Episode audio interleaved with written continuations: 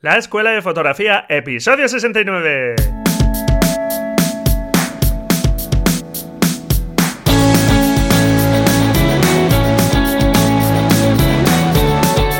Que son mis ojos, mi tesoro, que es mi Dios, la libertad, mi ley, ver a todo el mundo, mi única patria, amar. Hola, ¿qué tal? Bienvenido a este nuevo episodio de la Escuela de Fotografía, un podcast, como sabes, para aprender fotografía y hacerlo de la forma más amena y más sencilla posible. Y sobre todo disfrutando en el camino, porque si no disfrutas de la fotografía y si el manejo de tu cámara pues muchas veces te puede y te parece un engorro y bueno es algo que crees que no puedes con ello, pues la verdad es que no la vas a disfrutar igual. Así que conviene que lo antes posible pues te hagas con ese manejo básico por lo menos de tu cámara y que ya te centres en lo más importante que es capturar buenas fotografías. Mi nombre es Braulio Moreno y este podcast tiene el blog asociado de imagen.com. Y al respecto del manejo de la cámara, te recuerdo que en deimagen.com, que es thimagen.com barra curso guion iniciación, el guion, el guion del medio. Te puedes suscribir a un curso gratuito de 10 lecciones que vas a ir recibiendo por correo electrónico donde, como te digo, pues tienes todo el manejo básico de la cámara y donde ya me centro en cuestiones que considero muy importantes para mejorar tus imágenes. Bueno, pues en el episodio de hoy quiero repasar varios aspectos que realmente ya he ido comentando en distintos episodios, pero me pareció interesante ya que además recibo varias consultas sobre estas cuestiones, pues hacer un solo episodio donde recoger las cuestiones que considero más importantes que te pueden estar dificultando conseguir esas fotografías que tanto te gustaría conseguir. De ahí el título de este programa, las seis razones por las que no consigues esas fotografías. Estos problemas, la verdad es que lo veo en esas preguntas que, como te digo, pues me vais haciendo llegar y también pues lo he visto en los alumnos de mis cursos. Así que nada, me parece interesante que las repasemos y bueno, lo primero es identificar el problema, saber en qué puedes estar fallando y después, pues bueno, es cuestión de intentar corregir o solucionar cada uno de estos problemas. Venga, vamos allá con el repaso de estas cuestiones que creo que te pueden estar lastrando como fotógrafo para que no consigas esos resultados que buscas, que te gustaría conseguir. El primero, muy habitual, es que no se termina de dominar la cámara completamente. Sabes que en el podcast, pues te suelo decir que la cámara no hace al fotógrafo, que la cámara no es lo más importante, y es cierto, así es. Pero la cámara sí que sin duda es nuestra herramienta, es la herramienta con la que trabajamos los fotógrafos y es una herramienta que tenemos que conocer. Ya lo he dicho en varias ocasiones, pero si a mí me sueltan en una cocina súper equipada, súper preparada, de un cocinero estupendo, pues la verdad es que por muchas herramientas que tenga, al final voy a ser capaz de cocinar pues aquello que sé cocinar. Sin ir más lejos, pues un huevo frito. Así que como te digo, pues la cámara es una herramienta y por muy potente que sea esa herramienta, si no sabemos usarla, pues no le vamos a sacar su potencial. Así que la cámara no es lo más importante, pero sí es la herramienta que debemos conocer para sacarle ese potencial. No necesitamos que la cámara que tengamos y vayamos a manejar sea profesional. Se pueden conseguir estupendas fotografías con una cámara compacta también, por ejemplo, o incluso con un teléfono móvil. La semana pasada, por ejemplo, hablaba de los Mobile Photography Award, un concurso que recoge fotografías hechas con el móvil impresionantes. Así que lo importante no es tanto la cámara, pero si tengas la cámara que tengas, tienes que manejarla correctamente. Si has comprado una cámara reflex porque consideras que es lo que mejor resultado te puede dar, lo más polivalente, pues ahora te toca sacarle su partido, ¿de acuerdo? Entonces, uno de los primeros fallos es no controlar completamente la cámara. Y si no controlas completamente la cámara cuando vas a disparar, pues estás inseguro, no sabes dónde se configura este parámetro o aquel otro, lo que puede hacer que te pierdas muchas fotografías. Tienes que manejar lo antes posible la cámara, por lo menos todo lo que necesitas de la cámara, no necesitas seguramente saber el 100% de la cámara, para olvidarte lo antes posible de ese manejo y centrarte en lo importante, que es conseguir esas buenas fotografías. Segunda cuestión que me parece muy importante también es que estás desaprovechando tu potencial creativo, porque aparte de conocer el manejo de tu cámara, saber dónde se configuran cada parámetro, tienes que saber cómo usar esos parámetros creativamente, es decir, para qué me sirven. Está muy bien que sepas dónde configurar la apertura del diafragma, que si pongo el modo semiautomático A o AV, puedo controlar la apertura del diafragma, pero tendrás que saber qué pasa si pongo un valor de diafragma u otro. ¿Qué pasa si pongo un tiempo de exposición más corto o más largo? ¿De acuerdo? Seguramente las fotografías que te gustan, muchas de ellas o una parte importante de ellas, tienen un revelado o un procesado digital. Y hay determinados efectos que solo se podrían conseguir mediante ese procesado digital con Photoshop o el programa que utilices. Pero hay otros muchos efectos que sí se pueden conseguir a través de la captura fotográfica y tienes que saber cómo manejar los parámetros de tu cámara para conseguir esas fotografías que te gustan, que quieres conseguir, ¿de acuerdo? Es decir, se trata de saber esos parámetros básicos de mi cámara, si no sabes ese manejo básico de la cámara, te recuerdo el curso de iniciación que te comentaba al principio del episodio en deimagen.com barra curso-iniciación, donde se ven sobradamente todos estos parámetros y, y varios más. Y es importante, como cuento en ese curso, que sepas manejar esos parámetros creativamente. Tercera cuestión que suele ocurrir. Tienes dudas sobre el material que estás usando. ¿Estás seguro de que es el más adecuado? Sabes que es algo en lo que yo también incido aquí en el podcast con el tema del material y del cacharreo. Para conseguir esas fotografías que te gustan, pues seguramente necesitarás determinado material. Y algo en lo que cae mucha gente es pensar, bueno, pues eh, necesitaré una buena cámara, unos buenos objetivos, etc. Bueno, vamos a ver qué tipo de fotografía necesitas porque resulta que no existe la mejor cámara para todo, ni los mejores objetivos para todo. Entonces, depende de para qué vas a usar esa cámara y esos objetivos. ¿Qué tipo de fotografía te gustaría conseguir o quieres conseguir?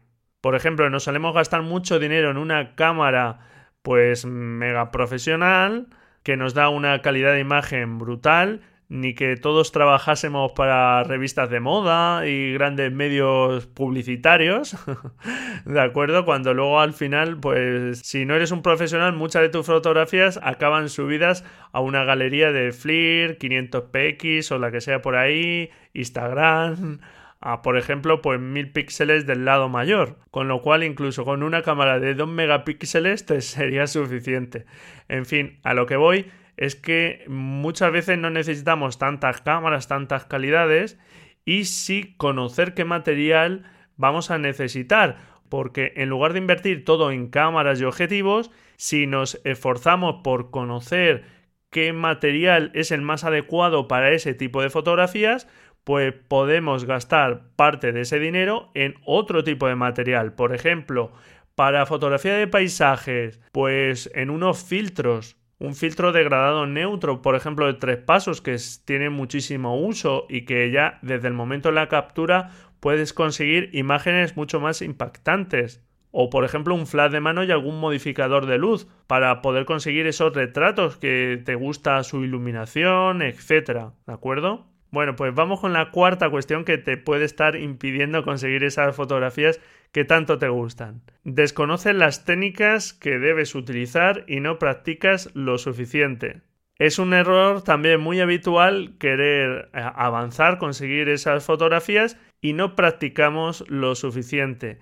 Si no practicas, no interiorizas el conocimiento de ese manejo de tu cámara y no dominas bien tu cámara con lo cual pues no consigues eso que estábamos hablando al principio, olvidarte de la cámara lo antes posible y su manejo para centrarte en conseguir buenas imágenes. Sabes que en el blog en deimagen.com voy proponiendo retos quincenales, retos fotográficos sobre una determinada temática, que por cierto te recuerdo que estamos ya en el reto número 13 en la que tienes que afinar tu visión para ver por ahí una carita.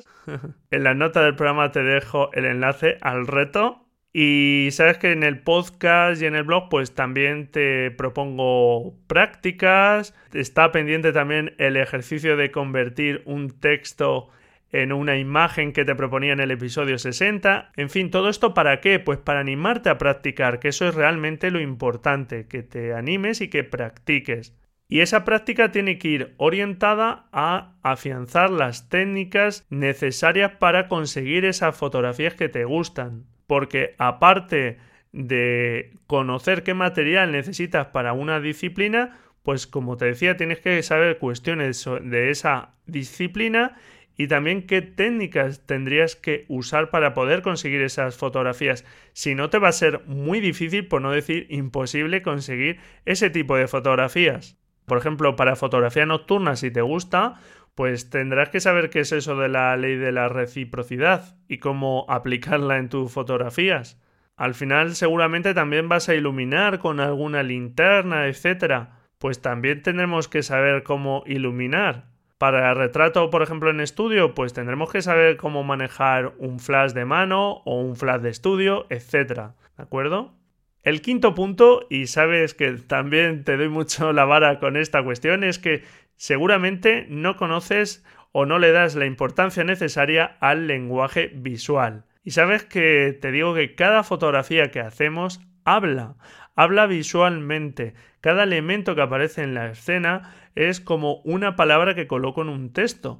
Cada palabra de un texto cuenta y está ahí por algo y dice algo. Otra cosa es que diga más, diga menos, lo que diga tiene coherencia o ayude al mensaje o no. Pues lo mismo visualmente.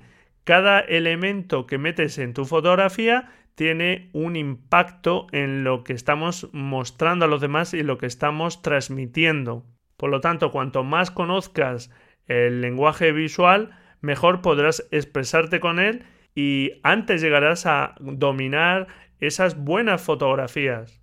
Sin conocer el lenguaje visual, tú puedes ver la fotografía de un fotógrafo que te gusta y le intentas copiar, pero esa fotografía te ha gustado seguramente porque está aplicando muchos de estos conceptos del lenguaje visual. Entonces conviene mucho más que aprendas ese lenguaje visual que lo vas a expresar de tu propia forma antes que empezar a copiar fotografías de otras personas, sin más, ¿de acuerdo? Entonces tienes que conocer aspectos de la composición en la fotografía, el impacto que tienen determinados elementos en la escena, el impacto que tiene, por ejemplo, el uso del color en tus fotografías, etcétera, etcétera. Sabes que ya hemos hablado aquí en el podcast sobre estas cuestiones y es un error fundamental no centrarse en conocer el lenguaje visual, que es algo que no se adquiere de la noche a la mañana, pero que si eres consciente de este tema, pues te tienes que poner a trabajar en él y poco a poco los resultados van llegando. Y el sexto y último aspecto que te quería comentar, la última razón que te puede estar afectando a que no consigas esas estupendas fotografías es que no sigues un flujo de trabajo.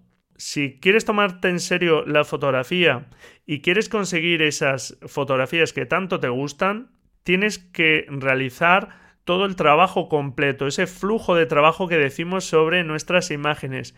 No se trata, por tanto, solo de capturar, sino que tienes que seguir, digamos, trabajando esas imágenes. Muchas de las imágenes que tanto te gustan seguramente han pasado por un proceso de revelado o incluso de procesado de la imagen.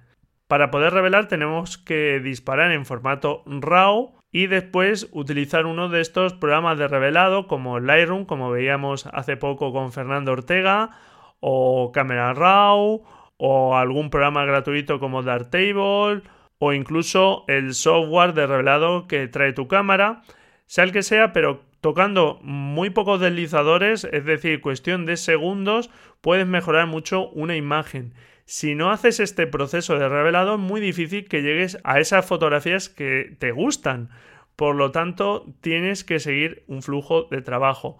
Y también imagínate si el autor de esas fotografías que te gustan, el fotógrafo, hubiese hecho la captura, pero las hubiese dejado en su ordenador, revelándolas o no revelándolas, pero no hubiese pasado de ahí, no las hubiese publicado en ningún sitio, pues no las habrías visto y no las conocerías. Por lo tanto, ese fotógrafo, pues aparte de capturar, eh, se detuvo a seleccionar aquellas que más le gustaban. Esas fotografías que más le gustaban, seguramente las reveló. Y, y esas fotografías, pues después las ha publicado en algún medio o han terminado incluso impresas en alguna exposición o lo que sea. Es decir, le ha dado vida, digamos, a esas fotografías. No se han quedado ahí muertas en unas carpetas, ¿de acuerdo? Entonces es algo que tienes que ir asumiendo también, un flujo de trabajo ordenado con tus fotografías. Si ves tus fotografías publicadas o impresas, la disfrutarás más. Pero además es que estás dando orden y sentido, digamos, a tu forma de trabajo. ¿De acuerdo? Bueno, pues espero que tengas en cuenta todas estas cuestiones, porque si no haces caso de estas cuestiones, pues te puedo asegurar que posiblemente no vas a conseguir esas fotografías que tanto te gustan, vas a perder tiempo eh, mareando un poco la perdiz sin llegar a conseguir esas fotografías que tanto te gustan y seguramente también vas a invertir en material que no necesitas cuando no vas a comprar el que sí necesitas. Así que planteate todas estas cuestiones porque el primer paso es eh, ver dónde puedo estar fallando para pues después ponerle solución. Sabes que la fotografía es un camino, es un proceso, que uno no llega de la noche a la mañana a la buena fotografía, sino que bueno, pues hay un proceso de aprendizaje, pero si no descuidas estas cuestiones que te acabo de comentar, pues vas a reducir los errores y vas a reducir pues ese tiempo de aprendizaje porque irás por el buen camino, te estás enfocando en conseguir esas buenas fotografías o esas fotografías que tanto te gustaría conseguir. Mañana miércoles voy a publicar en el blog un artículo donde hablo pues también de estas cuestiones de todo lo que vas a perderte si no te centras en estas cuestiones que te estoy diciendo importantes. Y además estoy preparando, porque algunos ya me lo habéis pedido, algo especial para ayudar a aquellas personas que lo necesiten y que bueno pues te voy a ir informando y al final de semana pues te hablaré de esto que estoy preparando y que confío en que te guste. Y nada, ya sabes las cuestiones que considero más importantes, así que si de alguna de ellas crees que flaqueas más, tienes que intentar ponerle remedio lo antes posible. Y ahora vamos con esta agenda de noticias. Tu visión al día.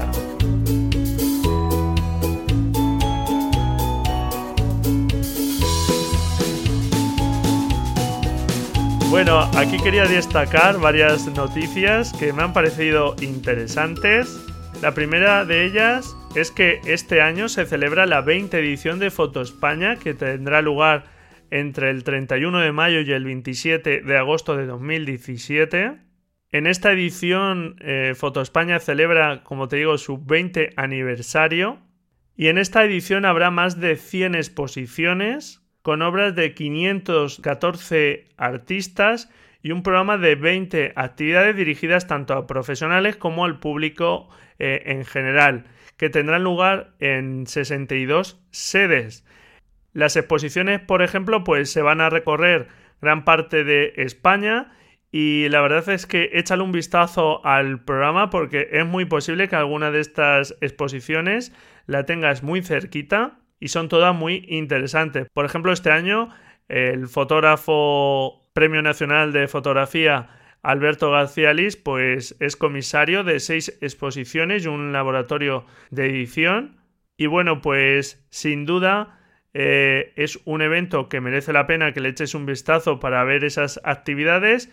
Y las exposiciones, como te digo, pues son muy interesantes. Puede que tengas alguna cercana y si no, pues si ves alguna de interés, la verdad es que también es algo que te aconsejo desplazarte a ver esas obras que no tiene nada que ver verlas en internet a ver una exposición de un fotógrafo que te guste y ver esas imágenes impresas a gran tamaño, etc.